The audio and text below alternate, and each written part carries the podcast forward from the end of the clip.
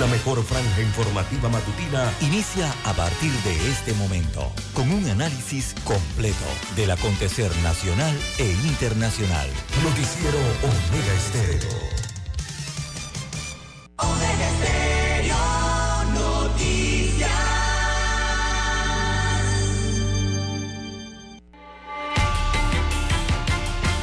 A continuación, los titulares con los hechos que son noticias hoy.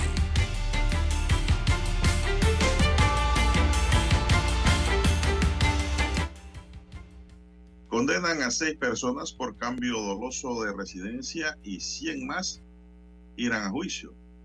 Esto se trata de justicia a través del Tribunal Electoral. La planilla estatal se disparó, aumentó 3.669 millones por las leyes especiales. También tenemos que hay un millonario negocio de los certificados médicos de marinos para tres empresas. Panameños se han inscrito para el voto adelantado, dice Sharon Sinclair, alta funcionaria del Tribunal Electoral. Dice que hay 2.229 panameños listos para votar adelantadamente.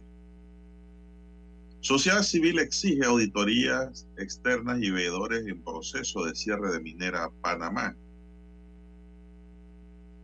Ya el Tribunal Electoral inició la coordinación para los debates presidenciales para las elecciones de 2024. Ayer se agarraron en una práctica allí detonadas, por decirlo así, Ricardo Lombana con Martín Torrijos su está en redes sociales y hoy lo recogen los periódicos. También para hoy, señoras y señores, Panamá lidera las proyecciones de la región pese a un menor crecimiento mostrado para el año 2024. En tanto, el gerente de Tocumen dice que prácticamente hemos igualado el récord histórico de 2019. También para hoy tenemos, señoras y señores, que asesinan a una mujer cuando viajaba en su bicicleta. También asesinan a un menor en la barriada Los Cántaros número 2. En otros titulares tenemos que recuperarán restos de general mexicano asesinado en 1900, 1895 en Bocas del Toro. También tenemos, señoras y señores, para la fecha de hoy, la Alianza Pueblo Unido efectuó encuentro nacional de dirigentes. También dicen que este sábado habrá una protesta en Donosí por la minera de Cerro Quema. Antes de fin de año pagarán parte del bono a funcionarios de la DGI dice su director. También para hoy, señoras y señores, tenemos dentro de la gama de titulares las facturas electrónicas para profesiones liberales estará lista en el año 2024. Los debates presidenciales ya oficialmente inician en el mes de febrero para las próximas elecciones que están a la vuelta de la esquina en el 2024. Y mi pueblito se viste de Navidad este sábado. Amigos y amigas, estos son solamente titulares. En breve regresaremos con los detalles de estas y otras noticias. Estos fueron nuestros titulares de hoy. En breve regresamos.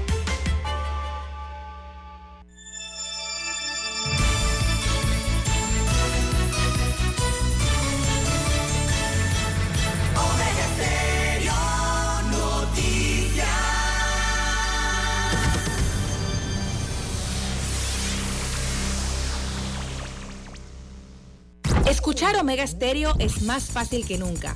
Solo busca la aplicación de Omega Stereo en Play Store o App Store y descárgala gratis. No te pierdas los mejores programas y tu música favorita. Descarga la app de Omega Stereo y disfruta las 24 horas donde estés. Omega Stereo.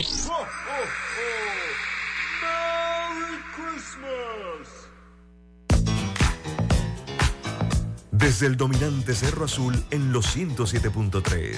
107.3. Continúa por el majestuoso Cerro Canajagua en los 107.5 para provincias centrales. Hasta el imponente Volcán Barú. Volcán Barú. En los 107.3. Transmite Omega Estéreo, cadena nacional simultánea.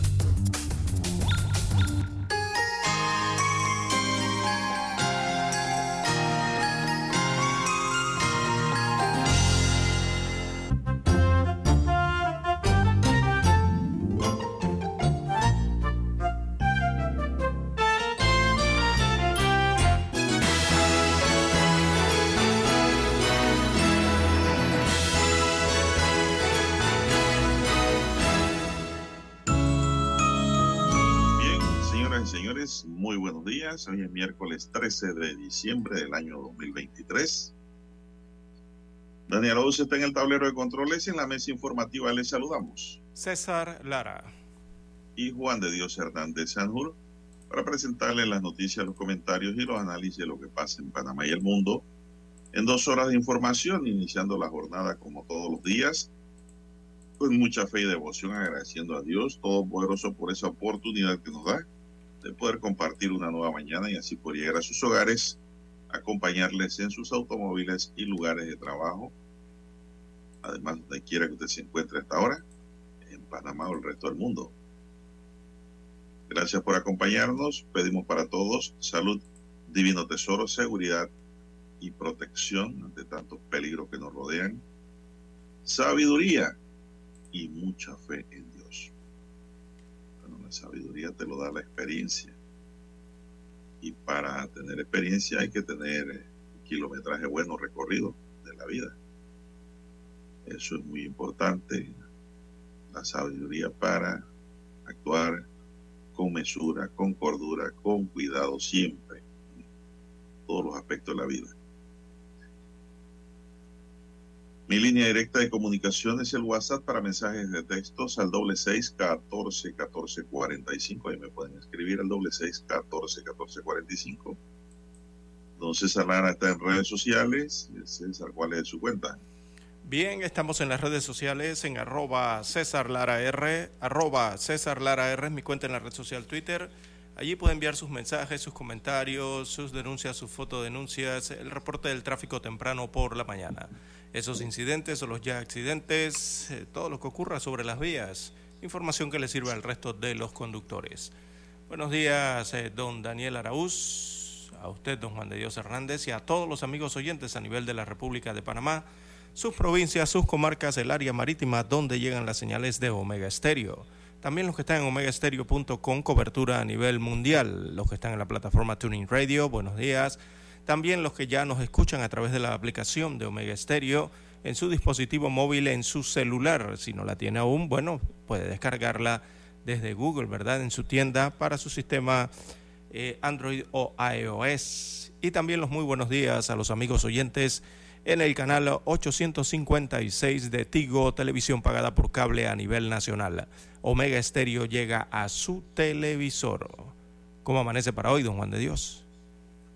Bueno, muy bien, gracias, don César. Espero que ustedes estén bien. Muy bien. Don Dani. Y estoy también aquí viendo de que en mi pueblito también habrá alumbrado, don César, hasta las 10 de la noche. Totalmente gratis para las familias que quieran ir a ver los alumbrados. Este sábado 16, en mi pueblito dice habrá una fiesta en su encendido navideño la alcaldía anuncia que la actividad empezará desde las 6 de la tarde hasta las 10 de la noche, donde se podrán cantar villancicos al ritmo de una banda sinfónica y deleitarse con la música de una orquesta musical en vivo. Según la entidad, los más pequeños encontrarán personajes navideños que le transmitirán el espíritu de la Navidad y le harán vivir momentos mágicos.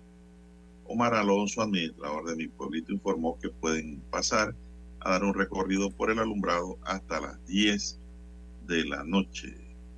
Ahí estará Papá Noel y Mamá Claus, o Mamá Claus, sí, y tendrá una villa navideña típica y el concierto por parte de la banda musical del municipio de Panamá. Bueno, toda esta información para la gente que vaya pues a pasear, a disfrutar de las luces y de lo que presenten allí, porque todo ese evento es del mismo pueblo, don César, eso es con los impuestos de la población municipal capitalina, que pueden ir a pasear ahí sin ningún compromiso de nada, don César, y pasarla un rato menos, pues con los niños sobre todo, que son los que más disfrutan el tema de las luces navideñas. Este año, don César, a los parques que he ido he visto buena iluminación, ¿eh? tengo que decirlo. No fue como el año pasado que alumbraban con luces muertas. Este año la cosa ha sido distinta, un poquito mejor. Me faltan algunos parques, ¿eh? no he tenido tiempo de visitar todos. Son las 5.41 minutos, señoras y señores, 5.41 minutos. ¿Qué más tenemos, don César? Bien, eh, don Juan de Dios, en más informaciones eh, para la mañana de hoy. Bueno, ah, es que uno no sabe si, don Juan de Dios, este mapa de crímenes que hay en Panamá, eh, cada 24 horas la, hora de, la ola de violencia y estas muertes trágicas, la verdad es que, bueno, lastimosamente copan la mayoría de los periódicos, sobre todo los tabloides, don Juan de Dios, y en una gran cantidad. No es que estamos hablando de que cada 24 horas muere una persona, sino diversos casos a nivel de la República de Panamá eh, ocurre esta lamentable eh, situación, de don Juan de Dios. Bueno, eh, varios casos se han registrado. En los cántaros asesinan a un menor especial. También asesinaron a, una mujer cuando paseaba en su bicicleta el día de ayer, eh, a otra persona la, asesinaron dentro de una barbería y así, don Juan de Dios, eh, innumerable, bueno, de esta cantidad, ¿no? de asesinatos que se registran en el país. También han encontrado un cadáver de un pescador en una playa en la comarca Nave Buglé, que es parte entonces de los hechos delictivos que se registraron eh, durante las últimas horas o el último día. Eh, bueno, vamos con esta lamentable nota de una mujer. Eh, recibió un disparo en la cara mientras eh, montaba su bicicleta, paseaba en su bicicleta, ¿no? Por la calle 11 en el corregimiento de Parque Lefebre, aquí en el distrito capital, sufriendo una herida de gravedad que resultó fatal. El hecho tuvo lugar pasadas las 8 de la noche, el cuerpo sin vida ya de la mujer cuya identidad hasta el momento no ha sido revelada, eh, quedó mm, en el pavimento, boca arriba, en la calle junto a la bicicleta, según se observan las fotografías que conducía en el momento fatal de este mm, eh, incidente. ¿no? Así que se está investigando eh, y recabando información, evidencias que puedan arrojar luces sobre los detalles de, esta, de este lamentable suceso no se ha realizado detenciones según las autoridades que están investigando esto, eh, que ya iniciaron entonces estas investigaciones en este hecho de sangre ocurrido en las últimas horas en el corregimiento de Parque Lefebre, aquí en el distrito eh, capital de Don Juan de Dios. También eh, han asesinado un menor especial en los cántaros número 2 los Cántaros número 12 se ubica en el corregimiento de Tocumen, también en Ciudad Capital. Así que se trata de un menor de condición eh, especial, grado de discapacidad. Murió tras ser impactado entonces en distintas partes de su cuerpo, en la arboleda. Eso queda en los Cántaros número 2, corregimiento de Tocumen. Él, en el ataque entonces otro joven resultó también herido.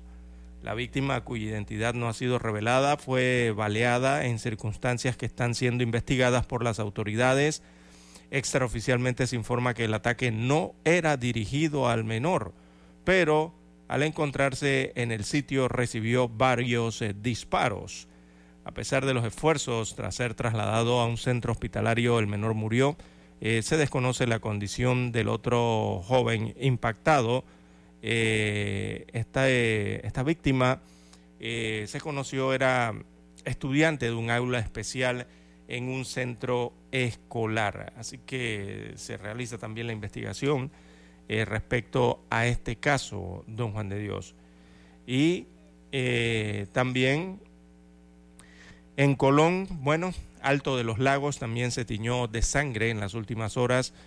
Allí una persona entró a una barbería y descargó un arma contra un ciudadano.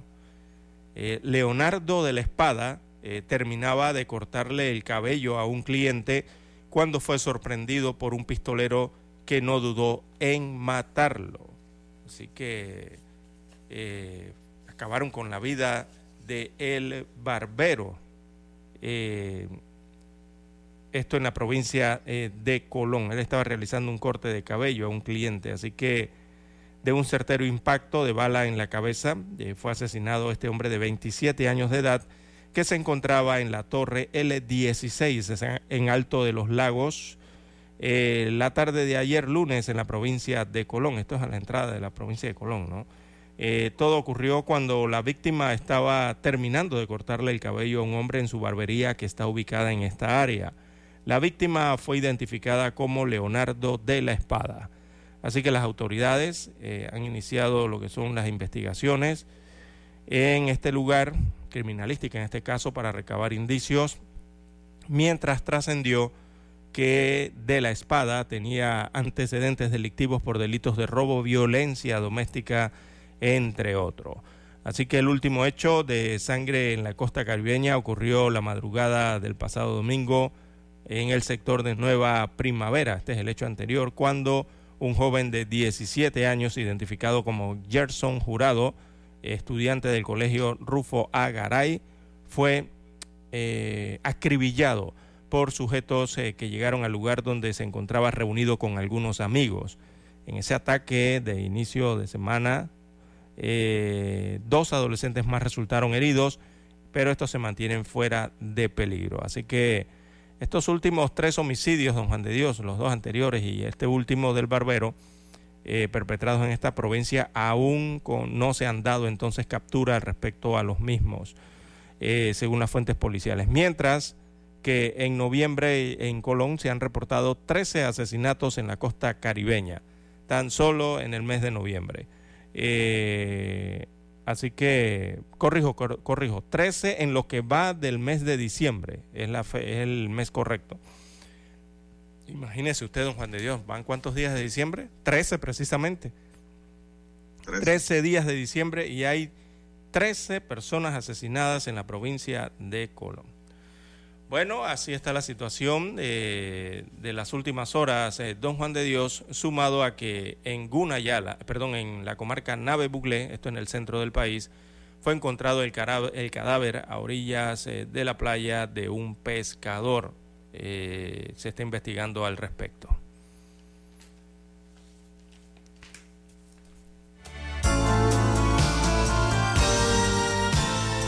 Noticiero Omega Estéreo.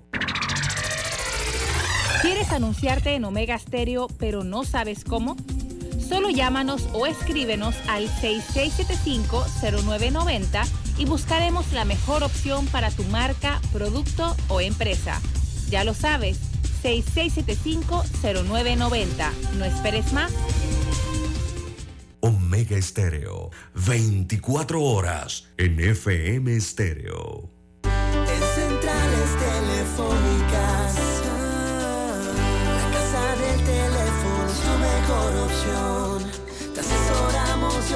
Ofrecemos buena atención, con años de experiencia trabajando para ti.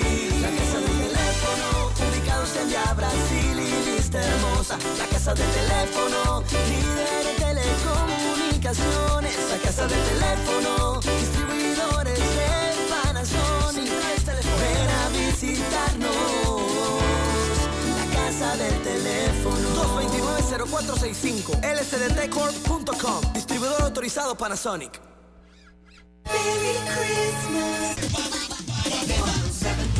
Omega Estéreo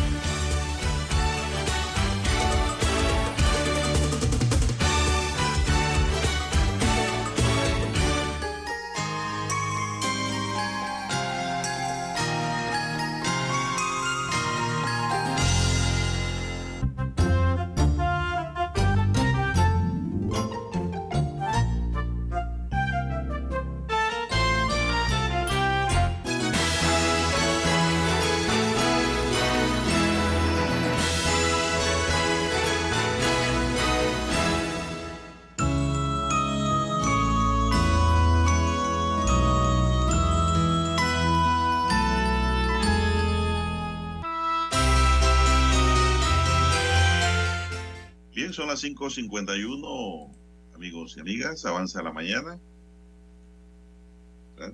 Estamos rumbo al amanecer, está cayendo la luz del día.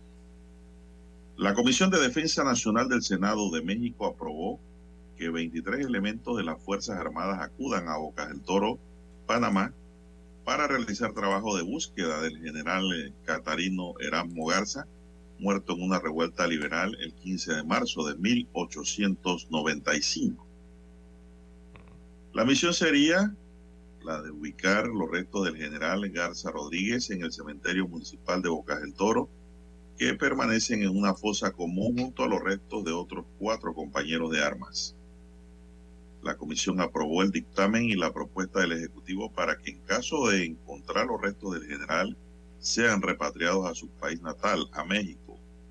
Catarino Erasmo fue perseguido y exiliado como precursor de la Revolución Mexicana, lo que lo llevó al exilio a Centroamérica, en donde también compartió muchas veces con grandes luchadores libertadores latinoamericanos como José Martí.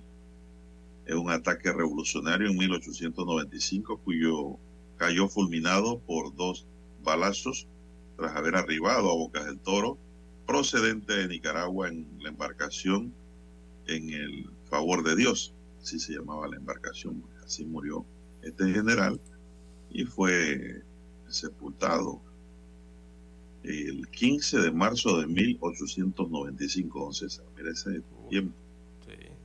Antes del nacimiento de, de la República de Panamá. Ahora los mexicanos quieren encontrar sus restos en Bocas del Toro, don César. Bueno, son hechos históricos interesantes. Son las 5.53 minutos. 5.53 minutos eh, de la mañana en todo el territorio nacional. Bien, don Juan de Dios, en más informaciones para la mañana de hoy, el Suntrax realiza encuentro nacional de dirigentes. Así que la tarde de este martes 12 de diciembre se llevó a cabo este encuentro nacional de dirigentes, evento organizado por eh, el Sindicato Único de Trabajadores de la Construcción y similares eh, Suntra, como se conoce por sus siglas. Durante este encuentro se analizaron temas como el cierre de First Quantum Miner Limited y las eh, próximas acciones para defender la soberanía. Saúl Méndez, que es su secretario general, explica que la siguiente acción a seguir es alcanzar la unidad popular, la unidad del pueblo y la dirigencia. Los desafíos son organizar donde no se está organizado organizar territorialmente en barrios, calles, caseríos, provincias, comunidades de campesinos e indígenas. Dice Méndez, eh, tenemos que avanzar a organizarnos porque esta unidad no debe perderse. Esto lo señala con respecto al movimiento social que se manifestó en contra de la minería metálica a cielo abierto. El evento entonces, perdón, se realizó eh, esto en conmemoración del rechazo o el rechazo del convenio Philo Hines. El convenio Philo Hines es de 1947. Eh, ese convenio, recordemos, cedía a los Estados Unidos de América por un lapso eh, prorrogable de 10 años territorios para bases militares en Jaque, también Isla Grande, Isla del Rey, Las Margaritas, Pocri, Punta Mala, la base de Río Hato, Salud en Colón, San Blas, hoy Gunayala, San José, la isla en el Pacífico, además de las otras islas de Taboga, Taboguilla y Victoria. Eso para el convenio eh, Philos eh, pero ayer entonces se realiza este mm, congreso ¿no? de dirigentes eh, de la Alianza Pueblo Unido por la Vida y allí, don Juan de Dios, también anunciaron nuevas acciones por el cierre inmediato y ordenado de Minera Panamá S.A. Eh, eh, un cese real ¿no? de operaciones de First Quantum Mineral es lo que están abogando y harán acciones para ello y también acciones para el pago a los trabajadores. También eh, alto a la judicialización de dirigentes populares y la reapertura de las cuentas eh, del Suntrack. Esto según eh, han señalado en este encuentro, organizado precisamente por el Suntrack. Así que se ha sostenido esto, ¿no? Que la ley 406 no fue enterrada por vigilia, o dice Méndez que eso no fue enterrado por la vigilia del 10, de 10 personas en los predios de la Corte Suprema, sino que la perseverancia del pueblo en las calles tumbó ese contrato de los vendepatrias, según dijo Méndez. Así que este dirigente señala que los tres poderes del Estado, tanto el Ejecutivo, Legislativo y Judicial, estaban en mancuerna para imponerle al país la venta de la patria y la actividad minera, pero llegó la victoria popular con una unidad que no debe perderse porque el pueblo vota y el pueblo también manda, según dijo en este encuentro el día domingo don Juan de Dios. Bueno, son las 5.57 minutos. Una banda colombiana está invitada del, invitada de lujo en el desfile de Navidad, don César. La banda marcial del Instituto Técnico Industrial de Facatativa, agrupación emblemática y orgullosa de la República de Colombia, lucirá sus destrezas como invitada especial del desfile de Navidad Alumbra tu corazón y sueña con ilusión. El espectáculo programado para la, por la Alcaldía de Panamá, que se va a realizar el 17 de diciembre, es decir, el próximo domingo a las 6 de la tarde, contará además con la presencia de 12 carruajes alegóricos, 12 cuerpos de bailarinas, 25 delegaciones y 22 bandas musicales de gran trayectoria. Así que vendrá una invitada especial de lujo para este desfile de Navidad que mucha gente está esperando el próximo domingo. Es una de las atracciones que año tras año, administraciones tras administraciones en la alcaldía se ha hecho, ¿no? Ya es una tradición. Así que pues la gente está preparándose para ir a ese desfile. Que por cierto inició en Panamá don César Mayín Correa. Ella fue la precursora de estos eventos de desfile de Navidad. De allí todos los alcaldes capitalinos han seguido realizándolo. Son las 5.59 minutos, amigos y amigas. Vamos a una pausa o tienes algo más ahí antes de cerrar este bloque, don César. Hay que ir al himno.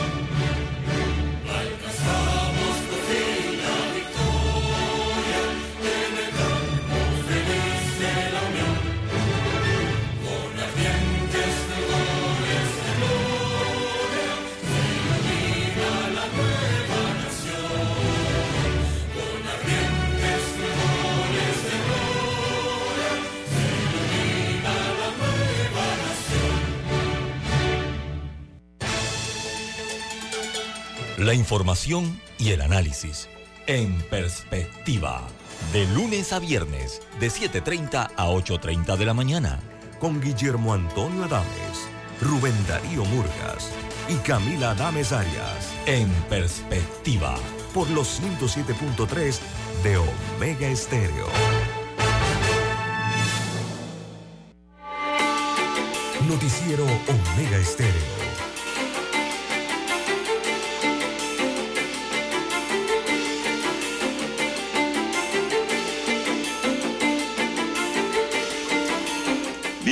Las seis, dos minutos. Oiga, don César, me escribe un oyente al WhatsApp preguntando si a Fábrega no le devolvían las pastillas en un desfile de Navidad. Sí, sí, recuerden. Eh, eh, varios desfiles ha tenido abucheos y les regresaban las pastillas, ¿no? En, Entonces, aquel, en aquel entonces que señalaban desde las autoridades municipales que no se metieran con el desfile de los niños, ¿se acuerda? Sí. Eh, bueno, mucha gente va al desfile para bucharlo, don César.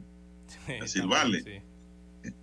¿no? Es un escenario, un estadio que aprovecha mucha gente que pues no ha estado de acuerdo cómo ha administrado la comuna capitalina, eh, la alcaldía. Van y le silban y don César le abuchean y le devuelven las pastillas. Vamos a ver este año. Ahora, con esta banda colombiana, eso se va a llenar de colombianos, don César. Ah, claro, don Juan de Dios. De ¿Cuánto cuesta idea. traer esa banda colombiana? ¿Cuántos miembros son? Ah, mi don Juan de Dios, una banda de estas eh, de corte prácticamente marcial en Colombia, digo, como mínimo debe tener integrantes, mínimo unos 80 integrantes, como mínimo, don Juan de Dios. Eh, así que medio Ah. avión eh, para los invitados. Hay que ver quién va a pagar eso, don Juan de Dios. No sé si mis impuestos municipales aquí de Ciudad Capital a pagar la traída de esta banda, si esa factura va a correr a nombre del municipio de Panamá. Eh, de suponer que podría ser así. Eh, y esto es vía aérea, don Juan de Dios, porque no hay otra manera de llegar desde Colombia hasta la ciudad de Panamá, ¿no? Distinto a lo que ocurría con la invitación a las bandas centroamericanas, sobre todo las de Costa Rica, ¿no? Que, bueno, un breve recorrido en autobús podían llegar hasta Panamá a desfilar. Con esta colombiana quizás no ocurra así, así que habrá costos que cubrir allí, es de suponer, don Juan de Dios, eh, y por supuesto que si a la gran comunidad de colombiana que tenemos en nuestro país, eh, una integración eh, amplia de colombianos, a usted le dice que va a venir una banda colombiana, ¿verdad? Eh, la vía se va a llenar evidentemente con parte de esta nacionalidad. Bueno, son las seis, cuatro minutos. Llegará el domingo y veremos. Así es. Bueno, las investigaciones por las discrepancias en el padrón electoral preliminar del corregimiento de San Felipe están concluyendo. Por el momento hay seis condenas, seis personas condenadas y el llamamiento a juicio de más de 100, don César. La fiscal a cargo de la investigación, Marilú Rodríguez, detalló que los condenados cuyos nombres no fueron revelados se les aplica el artículo 527 del Código Electoral que tipifica el cambio doloso de residencia como delito contra la honradez del sufragio. De acuerdo con la norma, los implicados son penalizados con multas que van desde 100 hasta 1000 días multas y la pena se duplica para quienes hayan instigado la comisión de este delito. La fiscal explicó que se solicitó la exclusión estas personas del padrón electoral dentro del proceso, es decir, no podrán votar en las próximas elecciones, pero el juez informó que eso es una decisión de otra dependencia. Vamos a solicitar a la organización electoral del Tribunal Electoral que estas personas sean excluidas del padrón electoral, precisó la fiscal. Las seis personas condenadas por el delito de cambio doloso de residencia y el delito de declarar falsamente ante el Tribunal Electoral son menores de 35 años de edad, don César. Faltan 100 pasar por eh, los estrados de la Administración de Justicia Electoral, don César. Y esto, don César, ojalá sirva de ejemplo, que sirva de medio disuasivo a futuro para aquellas personas que trasladan eh, de manera ilegal y registran de manera ilegal a personas que no viven en una circunscripción, en un circuito, en un corregimiento o en un municipio, don César, con el fin de que voten por determinado candidato. Eso es delito. Esperemos que esto quede de ejemplo y cuando alguien le proponen o eh, proponga también, porque a veces la gente propone, cambiarse dolosamente de residencia de domicilio legal, de domicilio de votación, pero, pues, pero, se abstengan sí, pero, pero mire usted, de ¿no? este La- tipo de acto, de esta conducta. Sí, pero mire, pero mire usted para poder conocer, para poder darse cuenta y para poder que se tomen, digamos, algún tipo de acción o haya consecuencias, me refiero con e- el derecho a ejercer el voto. Mire todo lo que ha tenido que pasar, don Juan de Dios. Toda esta investigación, todas estas denuncias, todos estos empujes, todo esto, todo esto que ha ocurrido, ¿no? Para poder conocer siquiera esta situación de personas que residían en un lugar y el, tema de la residencia.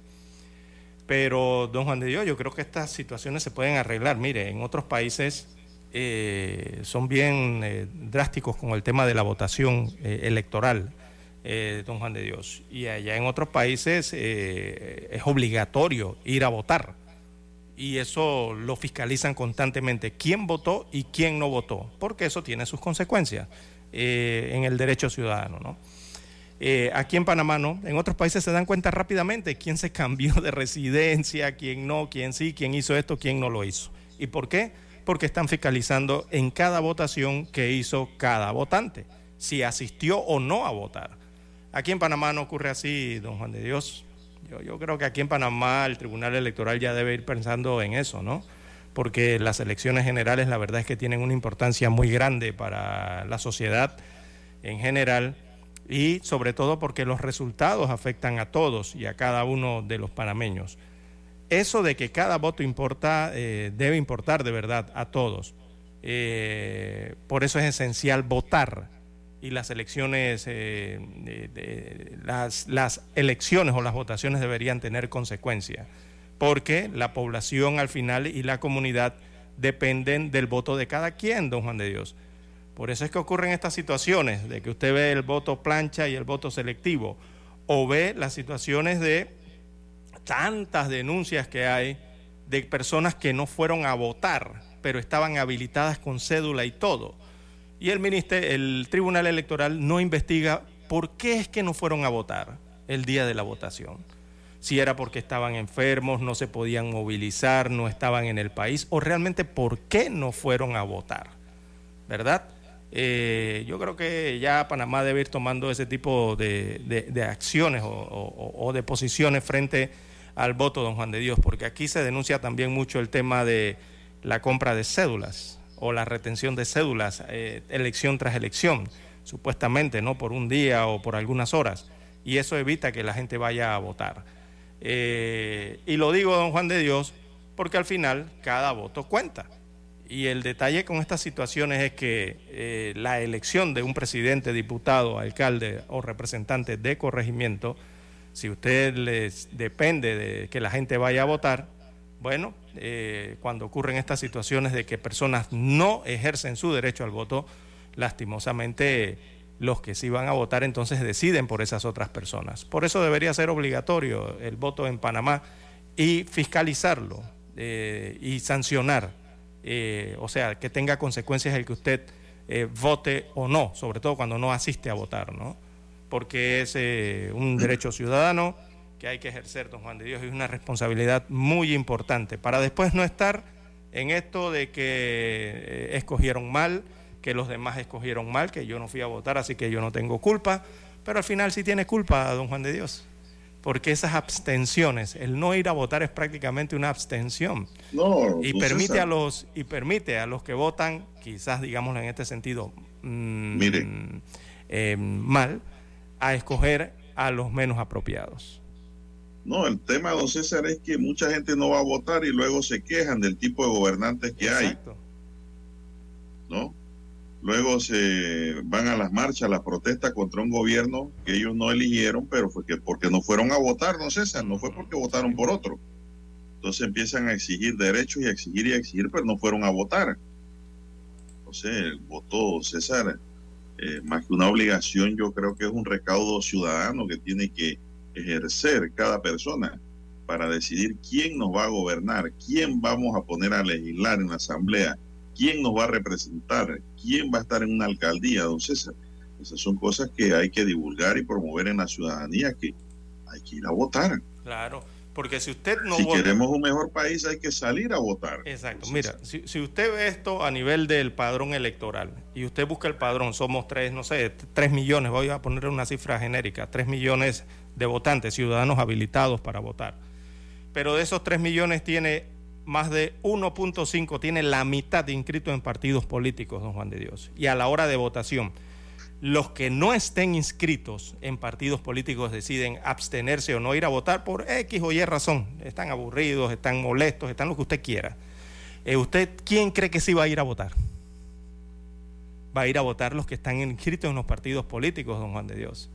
Entonces, eso es la importancia de ejercer el voto, eh, don Juan de Dios, porque si usted no va a votar, eh, está permitiendo que otros que sí tienen la intención de hacerlo, decidan por usted y don Juan de Dios, la mitad del padrón electoral aquí en Panamá está en eh, ciudadanos que están inscritos en partidos políticos. Así que después no se queje si usted no va a votar. Su voto puede decidir una elección o puede decidir eh, a un candidato, eh, don Juan de Dios. Hay que ser responsables en ese sentido y con conciencia ir a ejercer el derecho que nos da la constitución política del país para eh, colocar allí eh, a los mejores que decidan eh, la administración, gerencia y el futuro del país.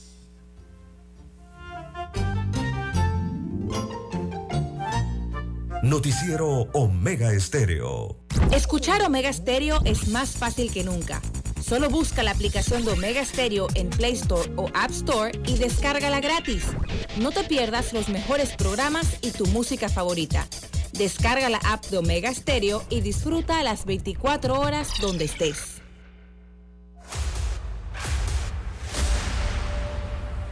Desde los estudios de Omega Estéreo, establecemos contacto vía satélite con la voz de América. Desde Washington, presentamos el reportaje internacional.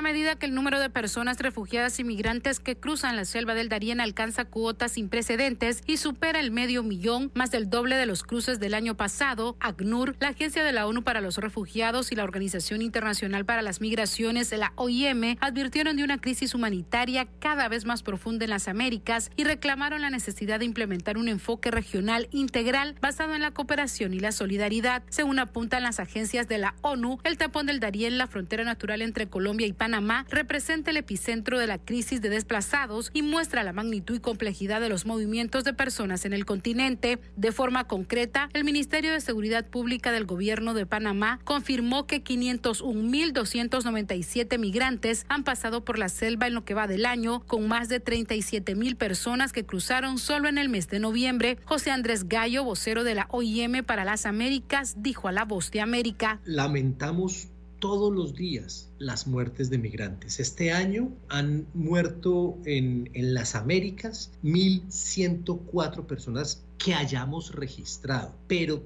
es clarísimo que no logramos registrar todas las personas migrantes que mueren o desaparecen en... ACNUR y la OIM señalaron que se necesita un enfoque mucho más amplio que tenga en cuenta la situación en los países de origen, tránsito y de destino. Esto implica, según los expertos, redoblar los esfuerzos para el abordaje de las causas que hacen que las personas se vayan de sus países en primer lugar, incluyendo una mayor inversión económica y el abordaje de la desigualdad, la falta de acceso a salud básica y educación, sin olvidar situación de violencia y abuso a los derechos humanos. Sala de redacción, Voz América. Los resultados del referendo consultivo en defensa del Esequibo han generado desconfianza sobre la imparcialidad del Consejo Nacional Electoral entre muchos venezolanos que contrastan la baja afluencia de votantes percibida en los centros electorales con las cifras de participación, que según el Poder Electoral fue de más de 10 millones de personas. Para José Vicente Carrasquero, matemático con magíster en ciencias políticas y consultor en opinión pública y campañas electorales en América Latina, el chavismo se ha caracterizado por actuar sin respeto por el interlocutor y ofrece su opinión sobre el objetivo ante las presidenciales de 2024.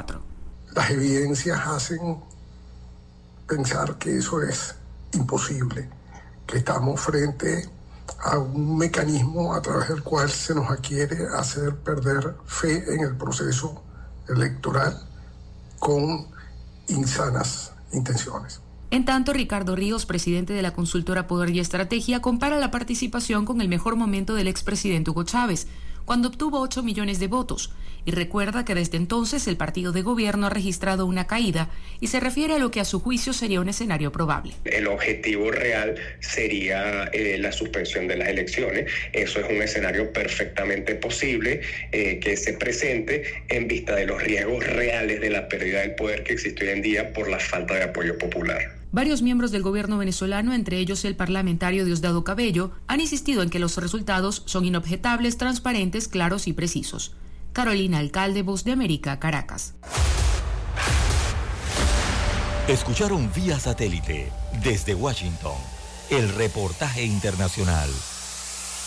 Omega Estéreo, cadena nacional. Nuestra vida marina ha sido reemplazada por basura. Cuidemos las playas.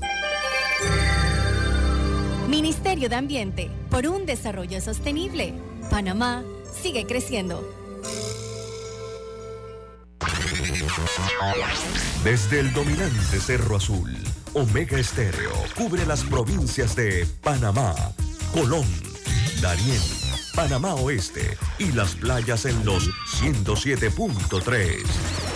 Continúa desde el majestuoso Cerro Canajagua en los 107.5, cubriendo todas las provincias centrales hasta el imponente volcán Barú en los 107.3 para las provincias de Chiriquí, Bocas del Toro y Veraguas.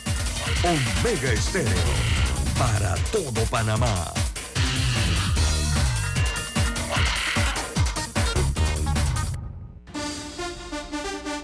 Todos los miércoles damos un vistazo al pasado.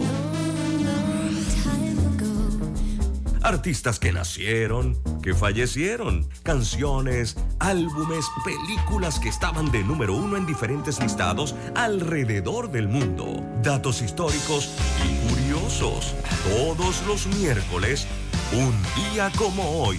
De 9.30 a 12 del mediodía, por los 107.3 de Omega Estéreo.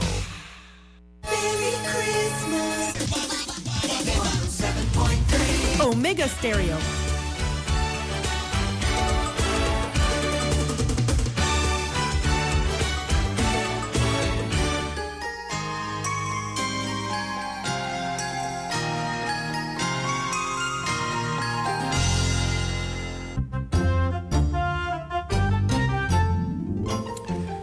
Continuamos a dos días de que concluya el proceso de inscripción del voto adelantado.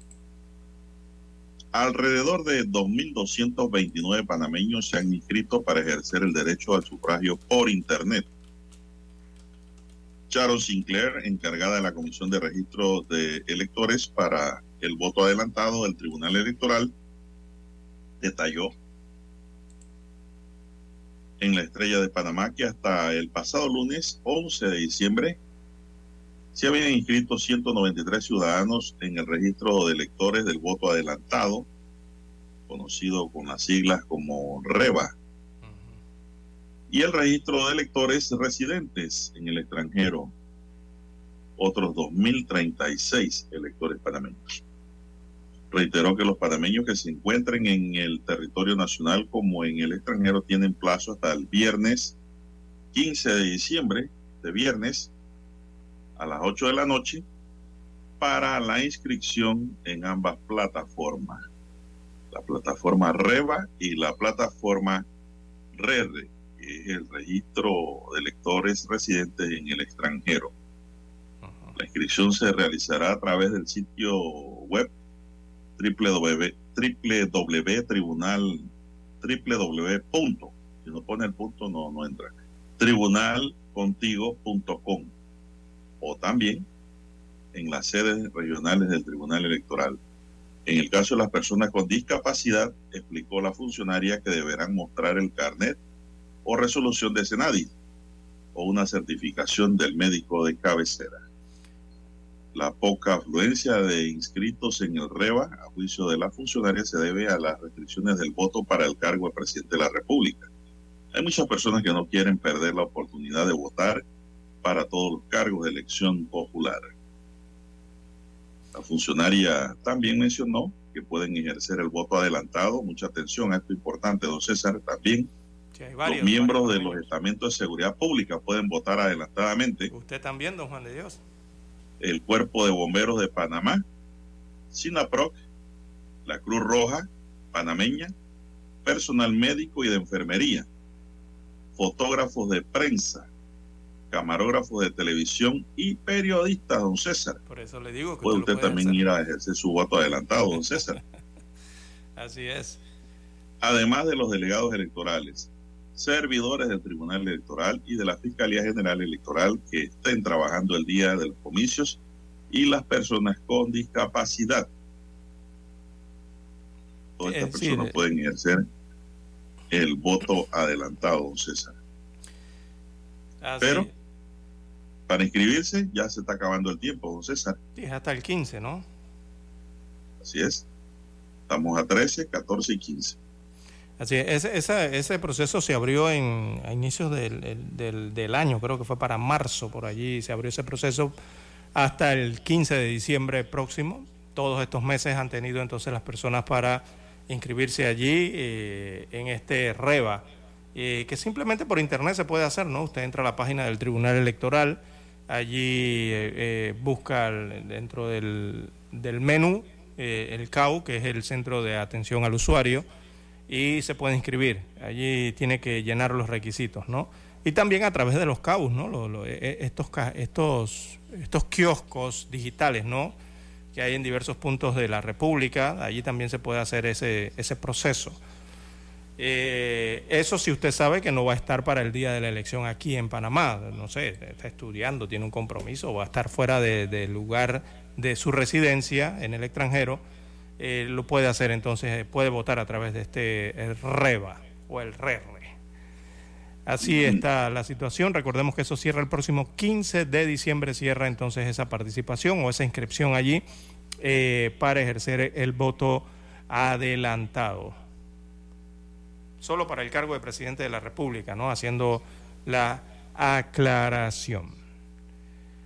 Bueno, don César, avanzamos 624. Oiga, ¿qué fue lo que pasó? Tiene otra información. Dice que hubo un acalorado intercambio de palabras en redes sociales entre Martín Torrijos del Partido Popular y Ricardo Lombana, líder de Otro Camino. Según la nota que leo aquí, dice que dejaron en evidencia sus diferencias y críticas mutuas de cara a las próximas elecciones de mayo de 2024. Torrijos inició la confrontación, dice el periódico Mi Diario, al afirmar la descentralización pasa por poner los recursos del Estado en función de las necesidades de las comunidades y que no se pierdan en el camino.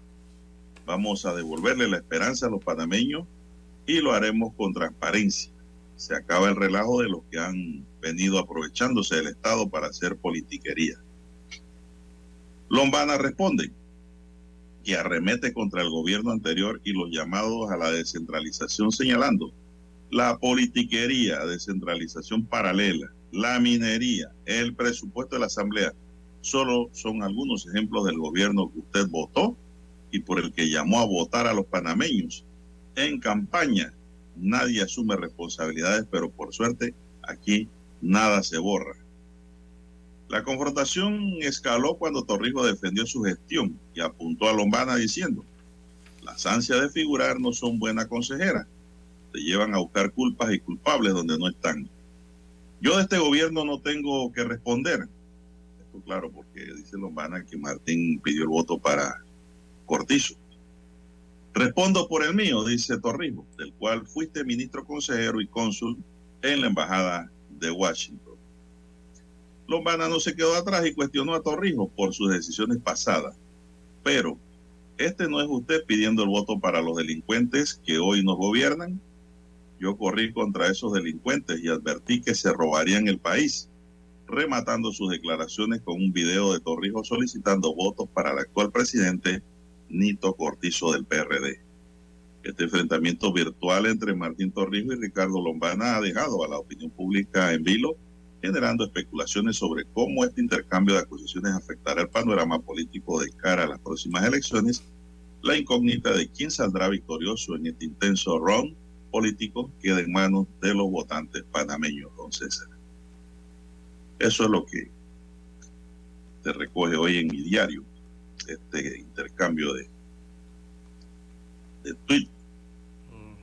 Son las 6:26 minutos, señoras y señores. ¿Qué más tenemos? Esos picotazos políticos, ese pleque pleque político de palabras. Está empezando.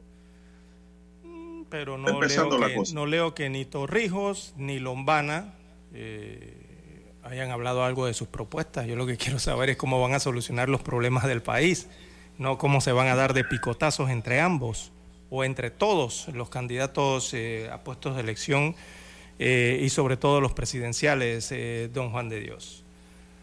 Bueno, eh, parece calentar lo que vendrá entonces con la campaña propiamente, ¿no? Política a partir del 2, no, del 13 de febrero. y si eso ha sido poco en las redes sociales, o por lo menos calentando motores, digámoslo así, entre los candidatos o los aspirantes presidenciales, eh, lo que vendrá más adelante será eh, más de estas situaciones, don Juan de Dios. Oiga, por allí ah, ya señalan... Eh, más calientes los choques. Ajo, no, ya están grabando los jingles, los audios de, de, de, propaganda, don Juan de Dios. Usted recuerde que siempre que cuando llega el periodo de carnavales, antes de las campañas políticas o por lo menos los años electorales, siempre vienen las grabaciones de estas músicas de género urbano, de reggae y de otros jingles, ¿no? Eh, tirándose, porque las letras que llevan son tirándose y dándose, ¿no? Entre candidatos políticos. Así que por allí ya hay varias grabaciones que ya están eh, realizadas y que en los siguientes días o semanas van a salir, ¿verdad?, al público o al aire, digámoslo así. Eh, algo parecido a lo que se han dado acá en las redes sociales Torrijos y Lombana. Así que varios ya candidatos políticos eh, tienen preparado esto. Y lo que viene es más picotazo, don Juan de Dios, con todo eso, ¿no? Es lo que viene próximamente. Los dimes y diretes. Bien, 6.29 minutos eh, de la mañana en todo el territorio nacional. Hay que hacer la pausa, escuchar los periódicos.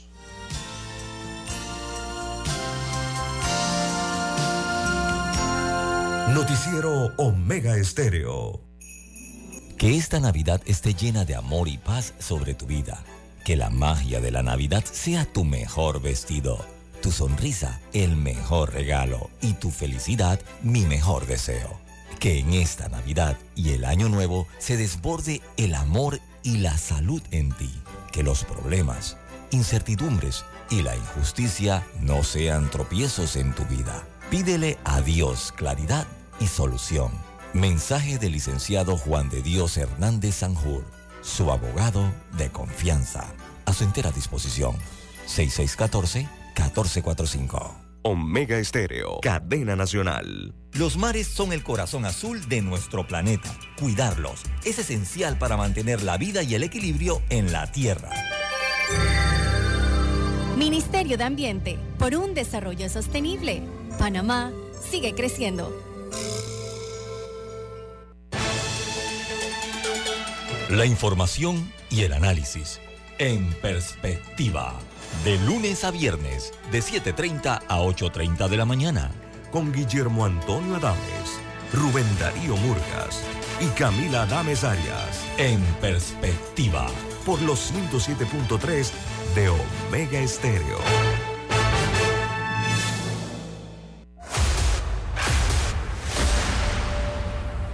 Desde los estudios de Omega Estéreo, establecemos contacto vía satélite con la voz de América.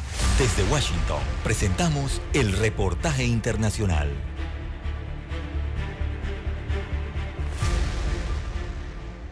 El cambio climático está empeorando la crisis de biodiversidad del planeta al hacer que el medio ambiente sea más mortal para miles de especies y acelerando la disminución del número de plantas y animales en la Tierra, según una organización internacional que sigue de cerca la salud de las especies. Salmones y tortugas son algunas de las especies que experimentan un declive a medida que el planeta se calienta. El salmón del Atlántico, por ejemplo, aún no está en peligro de extinción, pero su población se redujo en casi una cuarta parte entre 2006 y 2020, informó la Unión Internacional para la Conservación de la Naturaleza. El presidente electo de Guatemala, Bernardo Arevalo, denunció que la Fiscalía y el juez que han emprendido una arremetida contra él, el proceso electoral y su partido Movimiento Semilla le han vedado su derecho constitucional a la debida defensa al negarle acceso al expediente de la investigación en su contra. El Tribunal Constitucional de Bolivia prorrogó el mandato de los actuales jueces del Poder Judicial tras fracasar el consenso político en la Asamblea Legislativa para llamar a elecciones judiciales por voto popular como dispone la Constitución boliviana. La Federación Alemana de Fútbol empezará a denunciar a las personas que perpetren abusos racistas y comentarios de odio a los jugadores en Internet. Escucharon vía satélite desde Washington el reportaje internacional. Escuchar Omega Stereo es más fácil que nunca. Solo busca la aplicación de Omega Stereo en Play Store o App Store y descárgala gratis. No te pierdas los mejores programas y tu música favorita. Descarga la app de Omega Stereo y disfruta a las 24 horas donde estés. Noticiero Omega Estéreo. Las noticias impresas en tinta sobre papel. Con ustedes. Escuchando el periódico. Los titulares de las primeras planas de los diarios estándares de circulación en Panamá.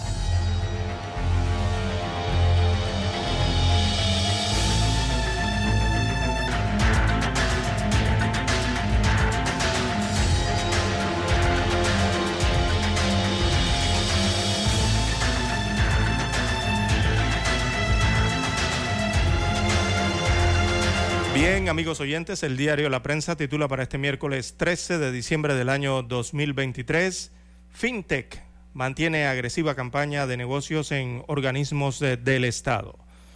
Es una investigación precisamente de la unidad investigativa del diario La Prensa, la firma Rolando Rodríguez eh, del diario La Prensa, y destaca que en la Autoridad para la Innovación Gubernamental, AIG por sus siglas, el negocio de factoring en las cuentas por cobrar del gobierno ha logrado tomar cuerpo.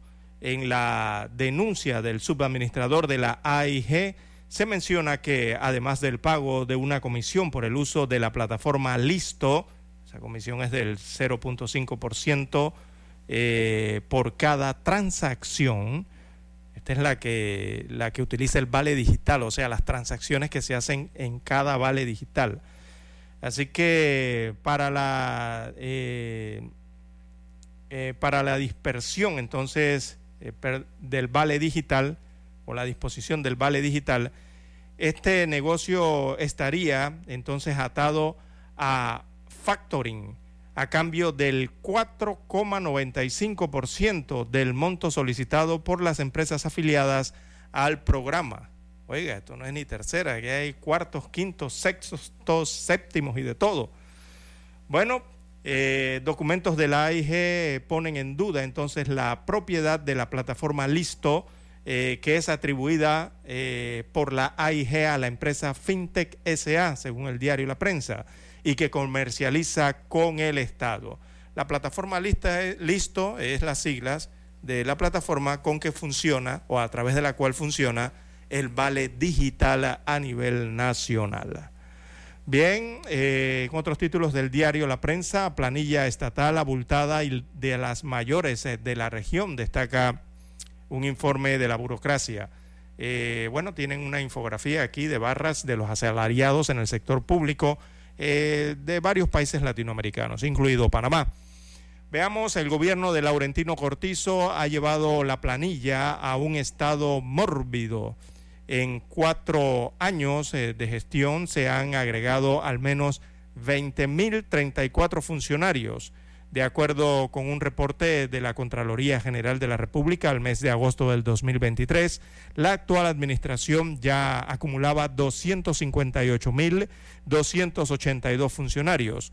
Con relación a otros países eh, de la región, Panamá es uno de los que tiene el mayor número de empleados públicos con respecto a la cantidad de personas ocupadas. ¿Sí? Está ubicada en la segunda posición.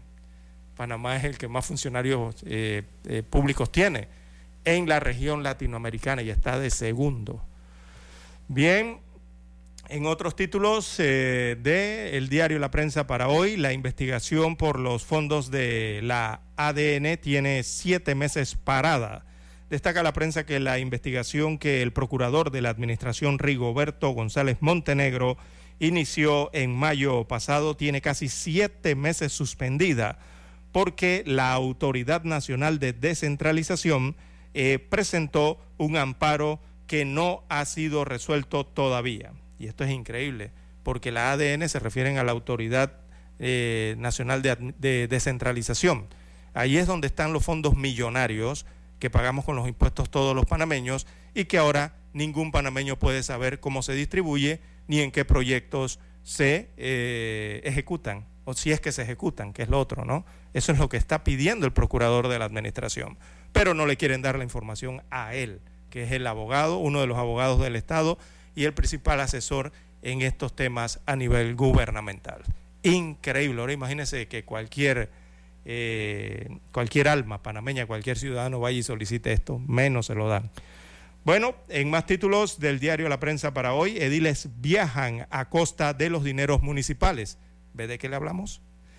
Bien, esto tiene que ver con el gasto. Representantes eh, de corregimientos del Distrito de Panamá, específicamente del Partido Revolucionario Democrático PRD, han viajado este año a destinos como Brasil, Miami, en Estados Unidos de América, también Nueva York, en la Unión Americana, también a Puerto Rico, perdón, Estado asociado.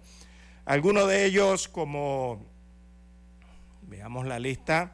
Eh, la edile de Chilibre, la representante de corregimiento Joira Perea, pese a estar condenada por la justicia panameña, ha podido salir del país y es una de las que más ha viajado durante el año 2023, según este listado que presenta hoy el diario La Prensa. Increíble, pero eso pasa en un país llamado Panamá.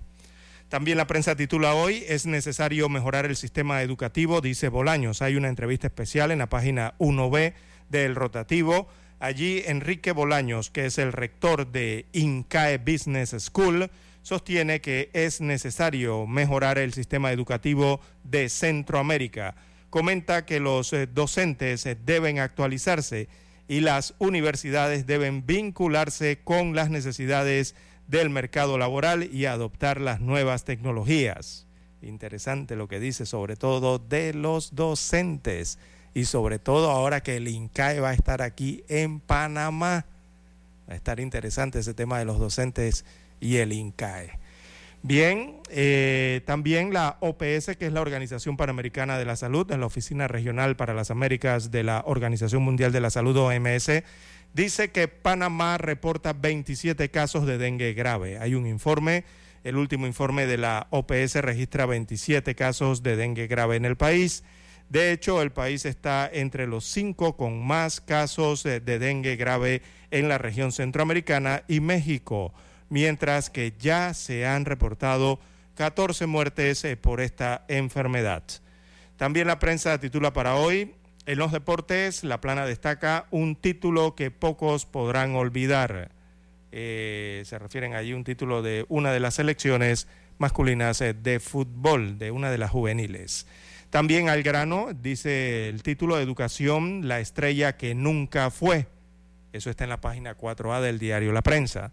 También en la sección Vivir Más 2023, el verano más cálido del Ártico según la NOAA. Es cierto eh, cada vez es más caluroso el Ártico y la Antártida ni se diga. También en panorama, bueno, aparece fotografía de los candidatos presidenciales Ricardo Lombana y Martín Torrijos y titulan Choque en una red social de ambos eh, políticos. Se dieron picotazos allí a punta de Twitter, ¿no? Bien, son los títulos que aparecen hoy en el diario La Prensa. Veamos ahora los principales titulares que tiene en portada la estrella de Panamá. Bueno, la estrella nos dice condenan a seis personas por cambio doloso de residencia. y 100 más irán a juicio. Panamá lidera las proyecciones de la región pese a un menor crecimiento en el 2024. Panamá brilla en los premios Afar Travel Vanguard 2023. Lista de deseos de Diana Durán lleva el espíritu de la Navidad al Teatro Nacional. Planilla estatal aumentó 3.669 millones por las leyes especiales. El Ejecutivo deberá convocar a la Asamblea Nacional a sesiones extraordinarias para aprobar el presupuesto del Estado para el año 2024. El millonario negocio de los certificados médicos de marinos para tres empresas. Cada compañía cobra 20 dólares por alojar en su plataforma el certificado y paga a la autoridad marítima 5 dólares, aunque han recibido la oferta de una cuarta interesada que dobla la tasa la entidad ha caído en un silencio administrativo. Charo Sinclair dice 2.229 panameños se han inscrito para el voto adelantado. La encargada de la Comisión de Registros Electorales para el voto adelantado explicó el avance de este proceso destinado a cierto grupo de la población. Patricio Prom dice la realidad es una mala escritora de libros. En más títulos, hoy la estrella nos dice, sociedad civil exige auditoría externa y veedores en proceso de cierre de Minera Panamá. Tribunal Electoral inicia coordinación de debates presidenciales para las elecciones de 2024. Derechos humanos, desafíos mundiales, las amenazas en América Latina. También para hoy la historia juzgará quienes den la espalda a Ucrania, dice Biden. También, amigos y amigas, para hoy, dice la estrella, Panamá lidera las proyecciones de la región para el 2024 pese a un menor crecimiento.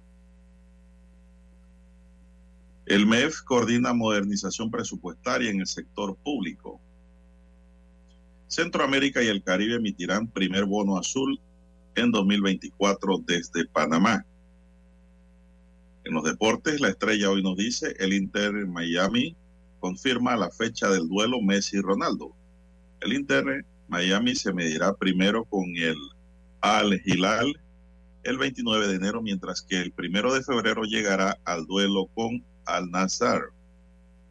Emily Cedeño nominada mejor jugadora sub-20 del mundo por las IF, la Federación Internacional de Historia y Estadística del Fútbol, nominó a esta panameña. Amigos y amigas, en el plano internacional, Zelensky llega al Congreso de Estados Unidos para pedir ayuda militar para su país, para Ucrania. La Unión Europea, Brasil, Costa Rica y Panamá se unen en operativo contra el tráfico ilegal de madera.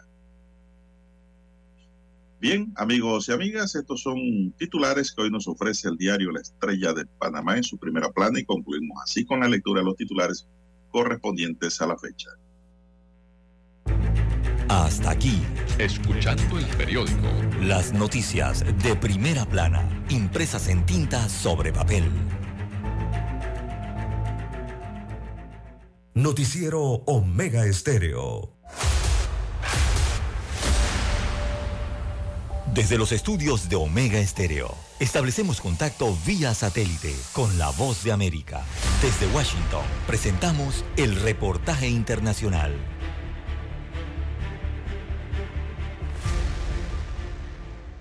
El presidente Joe Biden, acompañado por la primera dama Jill Biden, la vicepresidenta Kamala Harris y su marido Doug Emhoff, fueron los encargados de recibir a más de 800 invitados en una recepción en la Casa Blanca para conmemorar el inicio de Hanukkah en un escenario internacional marcado por el auge del antisemitismo en medio del conflicto entre Israel y Hamas.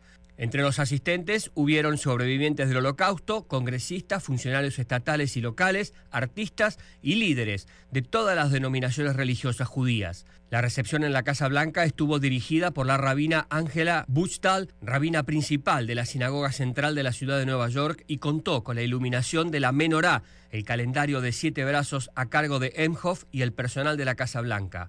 Biden hizo alusión al significado de esta festividad y aseguró que Hanukkah es una historia eterna de milagros y que incluso en tiempos oscuros podemos encontrar la luz. Emhoff, esposo de la vicepresidenta Harris, es la primera persona judía en ser cónyuge de uno de los líderes elegidos a nivel nacional en los Estados Unidos. La semana pasada presidió la ceremonia de encendido de una enorme menorá frente a la Casa Blanca para conmemorar la primera noche de Hanukkah y dijo que los judíos estadounidenses se sienten solos, sufren dolor y agregó, cuando los judíos son atacados debido a sus creencias o identidades, se debe condenar y condenar inequívocamente y sin contextos. Meses antes del resurgimiento del conflicto en Oriente Medio, la administración del presidente Biden anunció en mayo la primera estrategia nacional para contrarrestar el antisemitismo a través de la cual se establecieron más de 100 acciones y una serie de medidas para crear conciencia y comprensión sobre el antisemitismo y la amenaza que representa en Estados Unidos. Paralelamente, universidades de todo el país fueron acusadas de no proteger a estudiantes judíos en medios de crecientes temores de antisemitismo en todo el mundo y las consecuencias de la guerra en Gaza. Por otra parte, los expertos también denuncian el auge de la islamofobia por todo el territorio nacional, poniendo en vilo a las comunidades judías y musulmanas estadounidenses. Gustavo Cherky, Voz de América, Washington, D.C. Escucharon vía satélite desde Washington el reportaje internacional. Omega Estéreo, 24 horas en FM Estéreo. Utiliza el transporte público, es más limpio y barato. Ministerio de Ambiente, por un desarrollo sostenible. Panamá sigue creciendo. ¿Tienes proyectos? ¿Tienes propósitos? Tienes a Unibank somos el equipo que te conecta con la comunidad del crecimiento, con soluciones digitales y los mejores productos, para que disfrutes lo lindo que es crecer. ¿Ganas de crecer? Tienes a Unibank. Noticiero Omega Estéreo.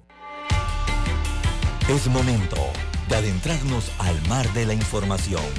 Este es el resultado de nuestra navegación por las noticias internacionales más importantes en este momento.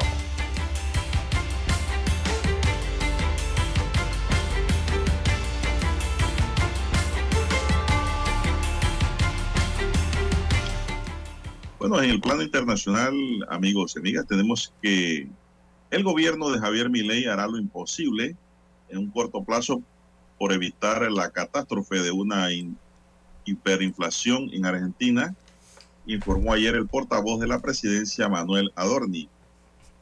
El objetivo es hacer lo imposible en el corto plazo para evitar la catástrofe.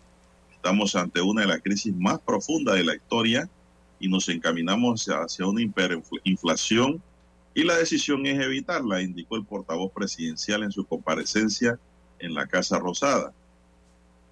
En ella confirmó la desaparición de la publicidad institucional en los medios de comunicación durante un año. Se acabó la pauta publicitaria en los medios argentinos. Se acabó, don César. Y confirmó que el ministro de Economía, Luis Caputo, ofrecerá después eh, un mensaje grabado en su primer paquete de medidas económicas que dará a conocer a la población argentina. Según el portavoz, el anuncio girará sobre cubrir la urgencia económica para intentar evitar una mayor catástrofe. ¿Qué le parece, don César? Bueno, los ajustes que anunció iba a hacer, ¿no? Eh, Se acabó la pauta. Sí, no, y reducir el Estado. Él lo anunció en su campaña política, ¿no? El tema de la reducción, el control fiscal del Estado eh, argentino. Y es precisamente Argentina, eh, proporcionalmente, ahora que veía aquí en el diario La Prensa, esto de la planilla estatal abultada en Panamá eh, y, de las y que es una de las mayores en la región. Pues el número uno en Latinoamérica es Argentina. Proporcionalmente, eh, la cantidad de servidores públicos o funcionarios en Argentina, proporcionalmente a su población, es el país que más funcionarios públicos tiene en toda Latinoamérica. El que sigue, el segundo, es Panamá, proporcional a su población, me refiero, ¿no?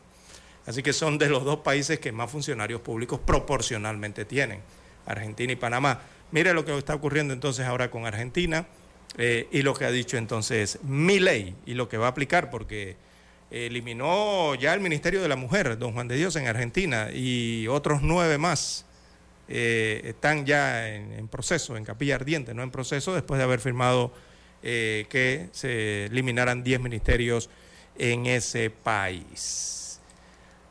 Bien, las 6.52 minutos de la mañana en todo el territorio nacional. Eh, bueno, esta noticia tiene relación con otra que tiene que ver, eh, bueno, vamos a ver cómo las combinamos. Ya que hablamos de Argentina, don Juan de Dios, Javier Milei designa a su rabino y guía espiritual como embajador de Argentina en Israel. Mírate a quién nombró, ¿ah? Así que él, él, es de nombre Axel Wasnish. Es miembro de la comunidad judeo-marroquí de Buenos Aires y se ha convertido en una de las personas más cercanas al presidente argentino. Así que ley propondrá ante el Senado de su país a su rabino, este señor Wanish, eh, como embajador en Israel, que desembarcará entonces en Medio Oriente, esto es en Asia, en eh, medio de la guerra contra Hamas. Así que el cargo se encontraba vacante desde que el ex gobernador de Entre Ríos, Sergio Uribari, fuera condenado por corrupción y renunció al puesto de embajador de Argentina en Israel el 22 en el año 2022, en abril del 2022. Desde entonces está vacante este puesto. Así que la canciller Diana Mondino, la nueva canciller argentina, lo había anunciado esta semana informalmente, pero ahora se confirmó la noticia. El mandatario se habría referido a él como su consejero en diferentes entrevistas junto con mi hermana es mi guía espiritual, dijo semanas atrás a The Times of Israel. Así que, bueno, ha designado a su rabino como embajador de Argentina en Israel, Javier Milei. Oiga, y también hablando de Israel, eh, oiga, ayer circuló a nivel internacional un video, sobre todo en redes sociales, de un diputado turco, allá en Europa, don Juan de Dios. Este diputado turco eh, se observa cómo se desploma en pleno hemiciclo tras decir que Israel sufría la ira de Dios. Y ese video se ha vuelto viral a nivel mundial, don Juan de Dios. Esto causó conmoción en Turquía, este video que muestra al diputado desplomándose en pleno parlamento de su país tras haber realizado una eh, comentada intervención en la que advirtió a Israel que sufría la ira de Dios por su accionar en la franja de Gaza. Según reporta la edición turca de la, BBC de Londres, el diputado Hassan Bitmez, representante del partido Sadet, expuso ante sus colegas durante una audiencia de la Gran Asamblea Nacional de Turquía sobre el presupuesto del Ministerio de Relaciones Exteriores.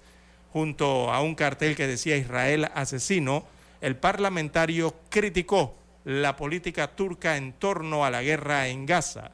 Aunque la historia permanezca en silencio, la verdad no permanecerá en silencio.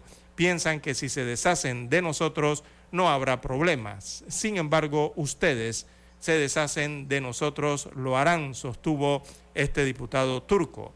Él agregaba en su discurso, no podrán escapar del tormento de la conciencia Incluso si escapan del tormento de la historia, no podrán escapar de la ira de Dios. Acto seguido, se desmayó, golpeándose fuertemente la cabeza contra el suelo. Esto en presencia de todos sus colegas allí en el hemiciclo, ¿no? Eh, es diabético y ya había sufrido también problemas cardíacos, así que con él reaccionaron rápidamente al ver eh, cómo este se desplomó en pleno hemiciclo, digamos, parlamentario allá en Turquía. Así que se le realizó un masaje cardíaco mientras era trasladado en camilla a un recinto asistencial. Lograron salvarle la vida. Esto ocurrió en Turquía, don Juan de Dios, las 6.56 minutos de la mañana en todo el territorio nacional. ¿Qué más tenemos? Bueno, el presidente ucraniano Volodymyr Zelensky llegó ayer al Congreso de Estados Unidos para presionar a los republicanos muy reticentes a aprobar un paquete con ayuda militar para su país. Zelensky tiene previsto reunirse también con los líderes del Senado y la Cámara de Representantes antes de ir a la Casa Blanca para mantener un encuentro con el presidente Joe Biden. Es la tercera visita de Zelensky en un año al Congreso estadounidense y la más importante según líder demócrata del Senado, Chuck Schumer. Así que próximamente también se estará reuniendo con el presidente Joe Biden pidiendo ayuda militar para su país, don César. Bueno, la guerra no para. Sí, Zelensky lo que ha ido a, a los Estados Unidos de América, digo, él tiene su misión ¿no? Eh, propia, que es la misión, según había dado a conocer, él, él mm, bueno, lo que busca es intentar desbloquear los fondos para la guerra con Rusia. Pero bueno, él es europeo, él es un presidente de un país europeo. Allá en los Estados Unidos de América me parece que la cosa es distinta, ¿no? Acá en el continente americano.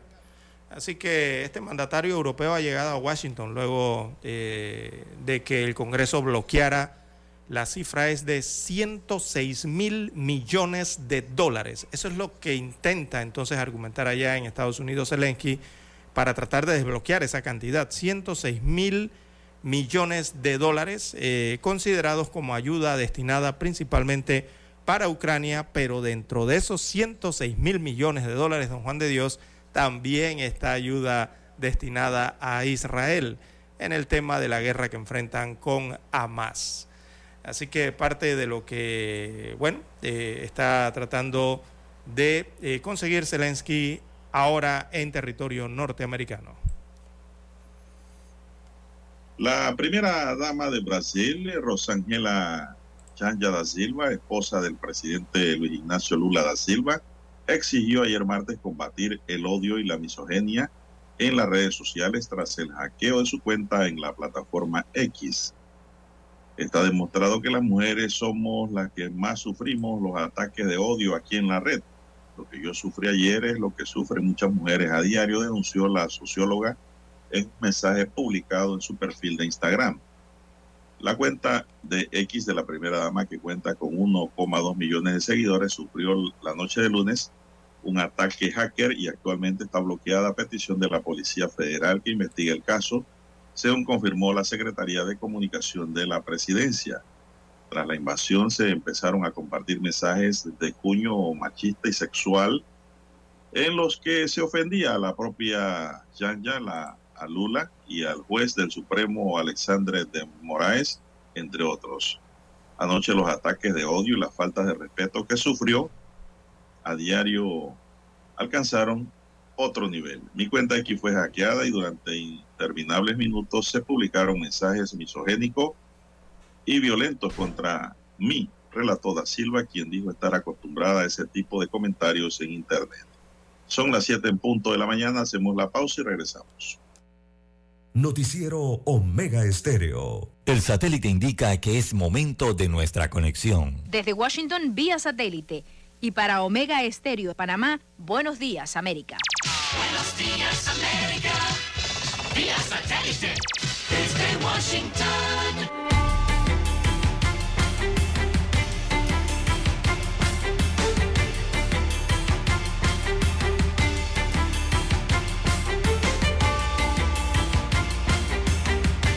Desde Washington les informa Henry Llanos. Por tercera vez desde el inicio de la invasión rusa, el presidente de Ucrania fue recibido en el Congreso y la Casa Blanca. Nos informa Jorge Agobián. La bancada republicana en el Congreso se resiste a aprobar un presupuesto adicional de 61 mil millones de dólares, solicitado por la administración Biden para mantener el apoyo militar a Ucrania. Legisladores opositores a Biden exigen a cambio un compromiso de la Casa Blanca para restringir el acceso de migrantes indocumentados a través de la frontera sur. Argumentan que la seguridad fronteriza es la prioridad de los estadounidenses, por encima de los intereses internacionales. Biden se ha mostrado dispuesto a ceder a las exigencias. Jorge Agobián, Pose América. La Asamblea General de la ONU aprobó el martes de forma abrumadora una resolución para exigir un cese el fuego humanitario en la franja de Gaza, lo cual pone de manifiesto el apoyo mundial para poner fin a la guerra entre Israel y Hamas. La votación muestra el creciente aislamiento de Estados Unidos e Israel. La votación del órgano mundial de 193 países fue de 153 a favor, 10 en contra y 23 abstenciones. El respaldo fue mayor que el obtenido el 27 de octubre por una resolución que pedía una tregua humanitaria. El presidente de Argentina, Javier Milei, anunció su plan económico con un fuerte ajuste fiscal en el Estado que impactará duramente en la población. Nos informa Juan Ignacio González Prieto. El ministro de Economía de Argentina, Luis Caputo, anunció las 10 medidas del plan económico del plan Motosierra. De esta manera, no se renuevan los contratos del Estado con menos de un año de vigencia. Se suspende por un año la pauta publicitaria oficial. Se reducen los ministerios de 18 a 9 y las secretarías de 106 a 54. Fijar el tipo de cambio del dólar a 800 pesos por dólar. Aumentar en un 50% la ayuda para los sectores más pobres. Juan Ignacio González Prieto, Buenos Aires. La capital de Ucrania sufrió un nuevo ataque con misiles balísticos en la madrugada de este miércoles que dejó al menos 53 heridos, incluyendo niños y edificios dañados, según autoridades. Una serie de fuertes explosiones se escucharon en Kiev alrededor de las 3, mientras la ciudad activaba sus sistemas antiaéreos por segunda ocasión en la semana. De acuerdo con la Fuerza Aérea Ucraniana, Rusia disparó 10 misiles balísticos hacia la capital y todos fueron interceptados por las defensas antiaéreas. Para conocer la situación política, jurídica y económica de Honduras, una delegación de senadores estadounidenses encabezados por el congresista Tim Kaine sostuvieron una reunión con diversos sectores y entre sus encuentros se dieron cita con la presidenta Xiomara Castro y uno de los temas a discutir fue la elección del fiscal general. Según afirmó el alto funcionario de Estados Unidos, Tim Kaine, a un medio local, la mandataria hondureña le aseguró que la elección de las autoridades en propiedad se llevará a cabo en enero bajo un proceso de legitimidad y transparencia con los 86 votos como exige la ley. Por su parte, la presidenta hondureña Xiomara Castro, a través de su cuenta en la plataforma X, anteriormente Twitter, agradeció la visita y el franco diálogo con los congresistas estadounidenses. Para los analistas, esta visita representa nuevamente un avance en la relación entre el país centroamericano y Washington, como remarcó el politólogo Ángel Herrera. Yo le llamaría un llamado a la reflexión, un llamado para poder corregir algunas actividades que no son propias de un gobierno democrático, que es Asimismo, los senadores estadounidenses también se reunieron con el Consejo Hondureño de la Empresa Privada, a quienes ofrecieron recomendaciones para fortalecer las inversiones. Por otra parte, Andrés Asfura, experto en Derecho Internacional, aseguró que estas visitas constituyen un llamado a fortalecer un Estado de Derecho. Y no solo en Honduras llegan estas comisiones, llegan en todos los, países donde tengan relaciones de este país. Yo lo miro ya con buenos ojos. Recuerda que Estados Unidos ha sido un amigo de Honduras a través de la historia y vienen a ver a ver qué pueden aportar. Entre otros temas, también abordaron el asunto migratorio, donde coincidieron en la necesidad de encontrar oportunidades de desarrollo económicas. Oscar Ortiz, Voz de América, Honduras. Desde Washington vía satélite y para Omega Estéreo de Panamá hemos presentado Buenos Días América. Buenos días, América. Vía satélite. Desde Washington. Omega Estéreo, cadena nacional. Que esta Navidad esté llena de amor y paz sobre tu vida. Que la magia de la Navidad sea tu mejor vestido, tu sonrisa el mejor regalo y tu felicidad mi mejor deseo. Que en esta Navidad y el Año Nuevo se desborde el amor y la salud en ti. Que los problemas, incertidumbres y la injusticia no sean tropiezos en tu vida. Pídele a Dios claridad y solución. Mensaje del licenciado Juan de Dios Hernández Sanjur, su abogado de confianza. A su entera disposición. 6614-1445. ¿Tienes proyectos? ¿Tienes propósitos? Tienes Unibank. Somos el equipo que te conecta con la comunidad del crecimiento, con soluciones digitales y los mejores productos, para que disfrutes lo lindo que es crecer. ¿Ganas de crecer? Tienes Unibank.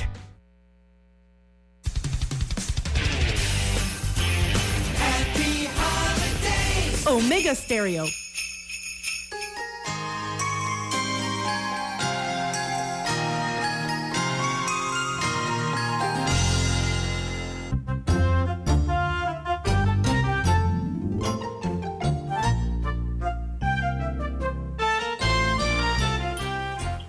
Bueno, avanzamos, ya son las 7.05 minutos, están en sintonía de Omega Estéreo, cadena nacional. Amigo y amiga oyente, recuerde siempre conducir con mucho cuidado y evitar pues algún tipo de complicación o de problema por colisiones, mucho menos por atropello. ¿ah? la cortesía es lo mejor que puede existir en el manejo. Así es. César Lara y Juan de Dios Hernández les acompañan desde temprano. Bien, don Juan Desde de las Dios. 5 y 30. Así mismo es, don Juan de Dios. Bueno, don Juan de Dios, eh, hay oportunidades de trabajo, de empleos disponibles en la autoridad del canal de Panamá. Venga, esa vacante. Bueno, veamos lo que anuncia el canal de Panamá. La autoridad del canal de Panamá cuenta entonces con portal de empleos que permite el registro y solicitud de ciudadanos de Panamá, o sea, los nacionales, que estén interesados en formar parte del equipo de la ACP. Así que los anuncios sobre las oportunidades de trabajo son publicados únicamente, señala, recalca a la autoridad del Canal de Panamá, en su sitio web oficial, conocido como pancanal.com. Repito, pancanal.com. Ese es el sitio oficial de la ACP que actualizó su lista de empleos eh, para este mes, eh, don Juan de Dios, y está abriendo oportunidades para los panameños que buscan eh, trabajo. Hay una lista de empleos disponibles en la ACP. Eh, vamos a leerle algunos. Vamos a leerle algunos, don Juan de Dios. Aparejador. léalo todo. Apa- bueno, sí, vamos a leerlo todo, sí, es verdad, sí, hay eh, gente con necesidad de trabajo. Bien, aparejador es uno de los puestos eh, o de los empleos disponibles, también electricista de alto voltaje, eh, especialista en gestión de ingresos, otro de los cargos, también especialista en gestión de proyectos, guía, señala aquí, también ingeniero civil, sobre todo hidráulico y, y en sanitaria, o sea, de estos sanitarios, ¿no? También ingeniero interdisciplinario en gestión socioambiental, le están requiriendo en la ACP. También ingeniero interdisciplinario, diseño de máquinas y sistemas mecánicos. Marinero de lanchas. Oiga, mira aquí ve para los lancheros en Colón.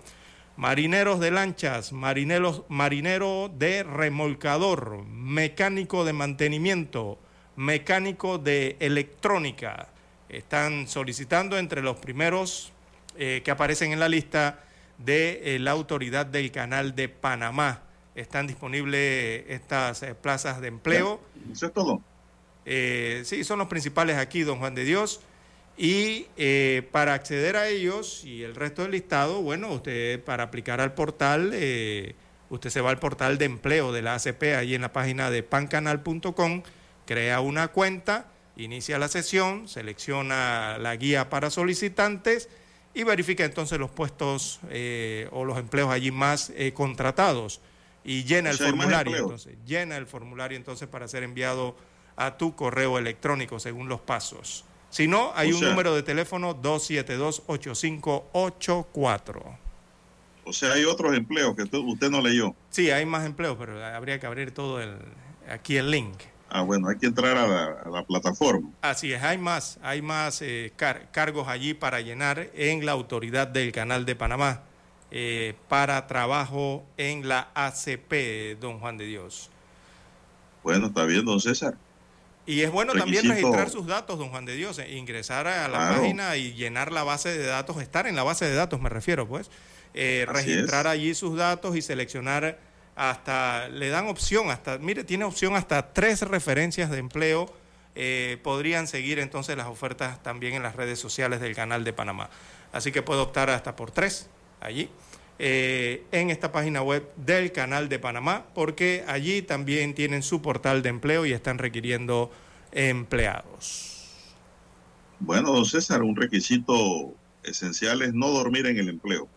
No, no, se, eh, no, da- dañan la esclusa, don Juan de Dios, dañan los barcos.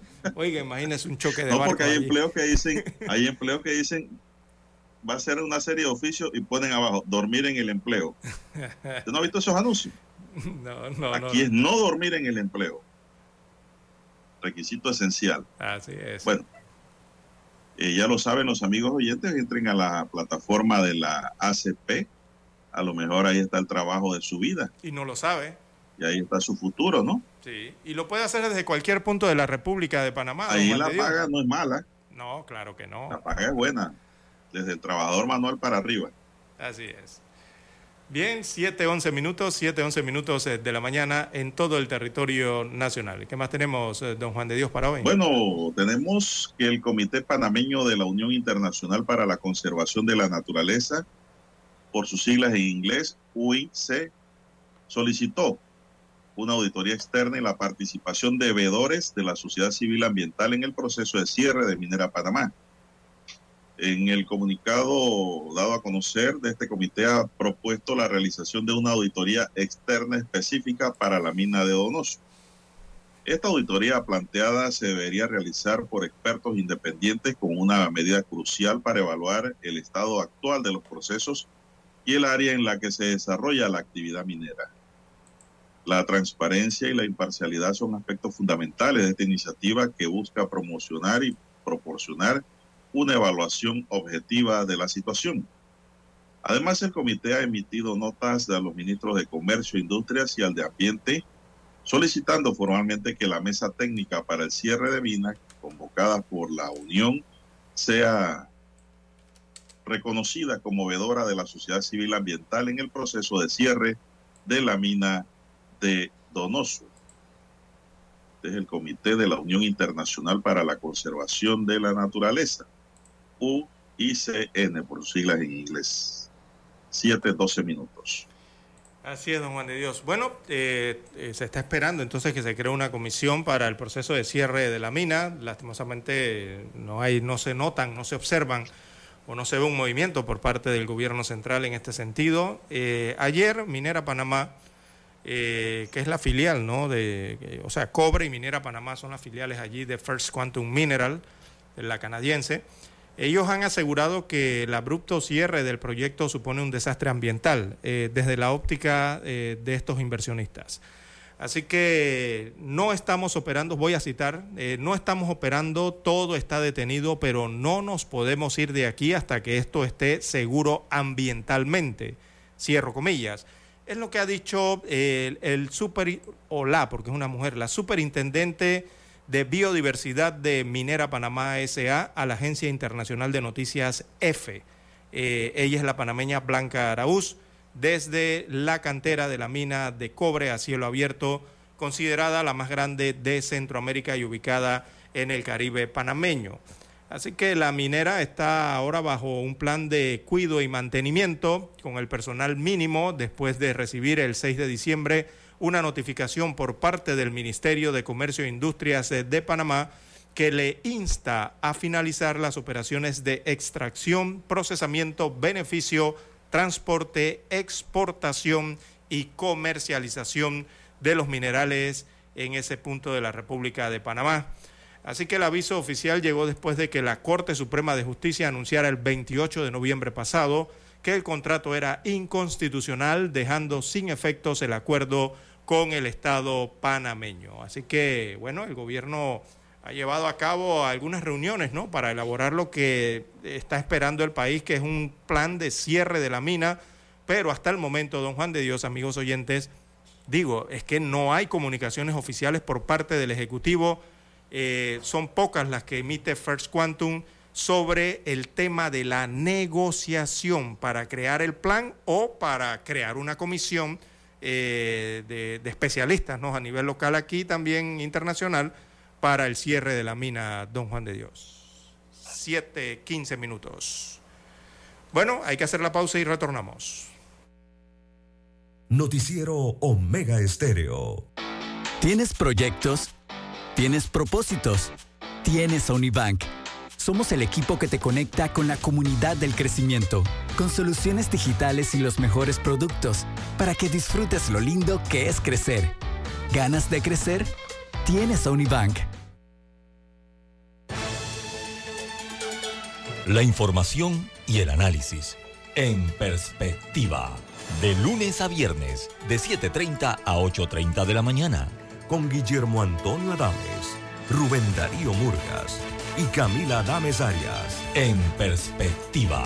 Por los 107.3 de Omega Estéreo.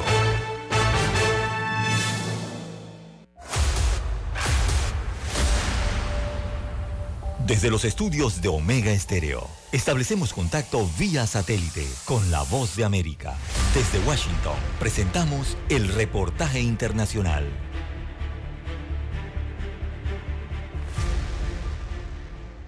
Pese a que el gobierno del presidente Gustavo Petro en Colombia ha explicado que la derogación del decreto que facultaba a la policía a aplicar multas económicas a los consumidores de drogas que portan la dosis personal en lugares públicos no despenaliza el tráfico de narcóticos, congresistas de la oposición como Hernán Cadavid mantienen las críticas a la medida. Aquí lo que está sucediendo es que el gobierno está beneficiando a un solo sector, que es al microtráfico y los perjudicados son por supuesto los padres de familia, los menores y la sociedad que ve cada vez menos barreras a la hora de cualquier cualquier tipo de consumo, cualquier tipo de comercialización. El decreto que regía desde el 2018 en el gobierno de Iván Duque sancionaba a quienes portaban la dosis mínima, pese a que la legislación colombiana salvaguarda el derecho al libre desarrollo de la personalidad de los consumidores de narcóticos. El ministro de Justicia Néstor Osuna explicó el alcance de la medida derogatoria. Este decreto no elimina la prohibición de ningún comercio de drogas. Eso sigue severamente prohibido por la ley colombiana. El decreto lo único que hace es derogar una sanción de multa para el porte de dosis personal. Entre tanto, el abogado penalista Francisco Bernat explicó que esta medida permite que la policía se enfoque en luchar contra el microtráfico sin atentar contra los derechos de los consumidores. A partir de esta disposición, la policía debe enfocarse no en la persona del consumidor que está ejerciendo su derecho al libre desarrollo de la personalidad, sino por el contrario, en el expendedor, en la persona que trafica, en el microtráfico. Mientras el gobierno se mantiene firme en derogar este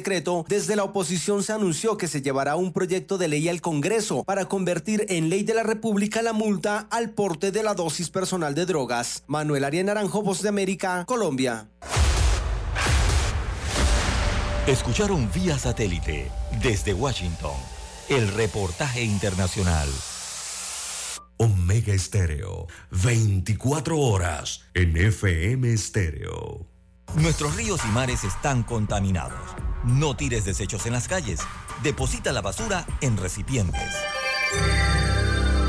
Ministerio de Ambiente, por un desarrollo sostenible. Panamá sigue creciendo.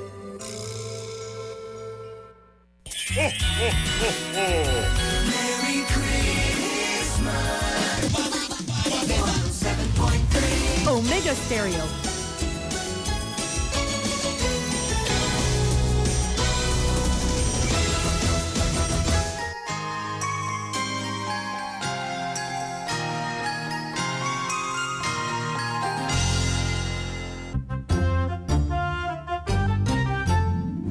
Antes del 31 de diciembre, es decir, antes que se vaya el 2023, la Dirección General de Ingresos estará efectuando el pago de bonificaciones por rendimiento y eficiencia correspondientes al 1% del excedente de las recaudaciones anuales del Fondo de Gestión Tributaria, según confirmó ayer Publio de Gracia, director de dicha entidad. El funcionario también detalló que el desembolso que se efectuará antes de que termine el año solo corresponde una parte de lo que se le adeuda a los funcionarios de la DGI correspondiente a bonos de los años 2021 y 2022, mientras que la otra parte se reconocerá en los próximos meses. Explicó que había que hacer una serie de interpretaciones y se estuvo a la espera de la decisión de una consulta que se le hizo al procurador de la Administración, Rigoberto González. Adicional a ello, indicó de gracia, a partir de la consulta hecha González hubo un cambio en el cálculo correspondiente, por lo cual la DGI está buscando los mecanismos para cumplir con el pago correspondiente.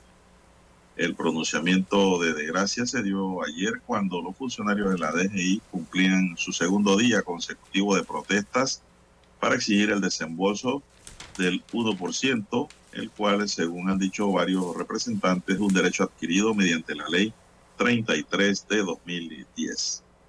Son las 7.20 minutos.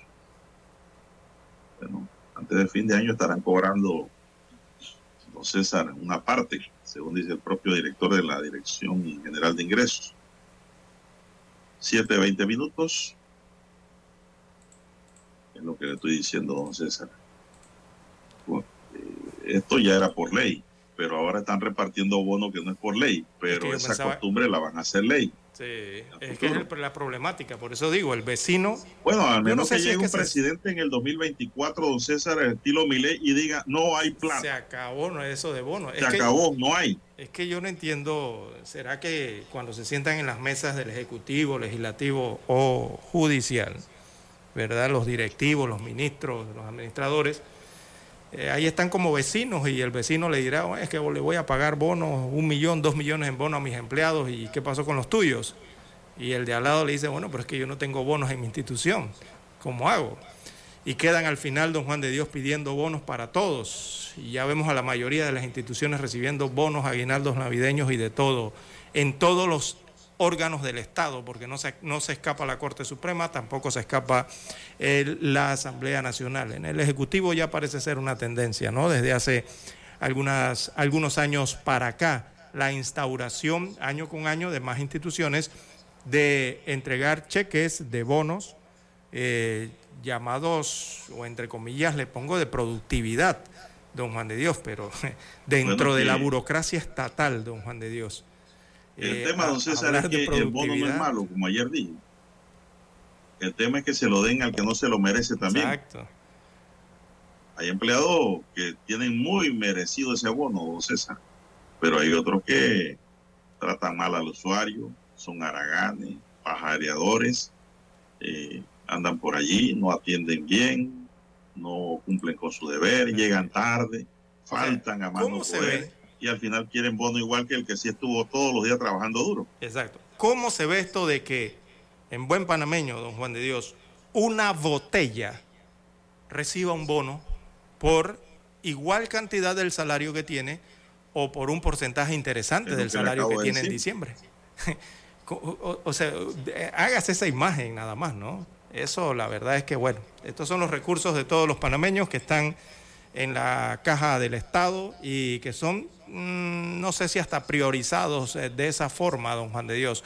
La prioridad debería estar en otro lado, pero bueno, eh, es lo que ocurre, ¿no? Cada diciembre eh, en la esfera gubernamental, eh, don Juan de Dios. Oiga, don Juan de Bien. Dios, va a tener varios, más, va a tener más colegas usted, don Juan de Dios, usted tiene dos carreras. La Universidad de Panamá publica hoy... Y dos por terminar. Eh, la Universidad de Panamá eh, publica hoy eh, una página completa con los nuevos graduandos de la Facultad de Derecho y Ciencias Políticas, promoción 2022-2023. Y déjeme contarle aquí rapidito las columnas. Bueno, son aproximadamente 152 nuevos abogados, don Juan de Dios, que van para la calle a partir eh, de, No, de su no, graduación, no. ¿no? Van para la calle, don César. A buscar trabajo, digo, ¿no? Eh, ah, bueno, pero A digo, como ejercer la abogado profesión. idóneo está difícil la cosa ahora, A ejercer la profesión, ¿no? porque ya las idoneidades no se están repartiendo como confites. Bueno, también sí, lo Ahora tienen que ganársela y ese examen no es fácil. El que se llegó a obtener un título de esto y no está preparado, don César, no va a pasar la prueba universitaria de la Corte Suprema de Justicia, su sala cuarta, para ejercer como abogado idóneo. Los que estudiaron y se prepararon sí lo van a lograr, César. Pero el que llegó ahí arañando, consiguió el papel, el título, bueno, la tiene que estudiar de verdad, porque a Así veces es. eso es, Más ese de- material no está fácil. Más de un centenar. Yo lo examiné, es un, un material extenso que requiere haber estudiado bastante. Así es. Bueno, que hay más de 140 nuevos eh, graduandos de la Facultad Licenciados, de Derecho, licenciados. así de la Facultad de Derecho de la Universidad de Panamá. Le doy los nombres de los tres puestos de honor, porque hay que hacerle honor, ¿no? Eh, Rodolfo de Claro. la Guardia Villarreal ocupó el primer puesto de esta promoción 2022-2023. El joven Eduardo Guerra Santamaría ocupa el segundo puesto en la Universidad de Panamá, Facultad de Derechos, de Derecho, perdón, y Ciencias Políticas, y Liseta Olivo Ríos ocupa el tercer lugar. Observo, don Juan de Dios, de la publicación que eh, la mayoría son damas, don Juan de Dios, son jóvenes, son mujeres las que están estudiando Derecho en Panamá. Yo Así diría aquí es. que el 70% de, esto, de esta promoción es fémina, eh, don Juan de Dios. Así es. Bueno, hay que, yo les tiendo una felicitación en particular, don César, a todos estos egresados de nuestra primera casa de estudios, de la, o sea, la Universidad de Panamá y su Facultad de Derecho. Eh, pues eh, graduarse allí no es relajo, don César, hay que estudiar de verdad. Ahí no, Allí no es ahí dos no años, paga, ni tres ahí no hay años, mensualidad. Allí toma Ahí hasta siete años, le toma casi, ¿ah? Hay- personas que le toma hasta siete años poder graduarse allí. No, ya lo bajaron. Siete años era cuando yo era estudiante, don César. Ya bajaron el pensum en vez de mantenerlo. Yo nunca estuve de acuerdo en que lo bajaran, pero lo bajaron también igual a otras universidades privadas. Yo creo que las privadas debieron igualarse a los siete años y cinco años, pero no acá bajaron. Pero de todas maneras, don César, eh, ahí no es fácil graduarse, para que sepan.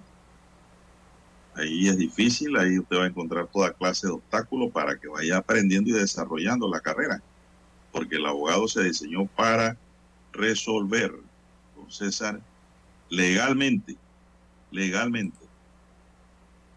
Y eso es lo que se aplica. Así que felicitaciones a los... ¿Cuánto? Pero eso tiene que ser todo el año. Eh, son ¿Desde qué ciento- año? más de 140. No, no, no, estos son los graduandos. Graduandos. Sí. Eh, la promoción que se gradúa, ya la que se gradúa este año, 2023. Es la promoción de 2023. pues. Muy bien. Saludo al profesor Franco, nuestro directo oyente, don César, que es el decano. Hernando Franco Muñoz. Hernando Franco, un gran oyente nuestro. Las veces que lo he encontrado y se escucho a César Lara y a Juan de Dios todos los días. Y también escucho en perspectiva, me dice. Bien, se nos agotó el tiempo, señoras y señores. Daniel Arauz Pinto nos acompañó en el tablero de controles.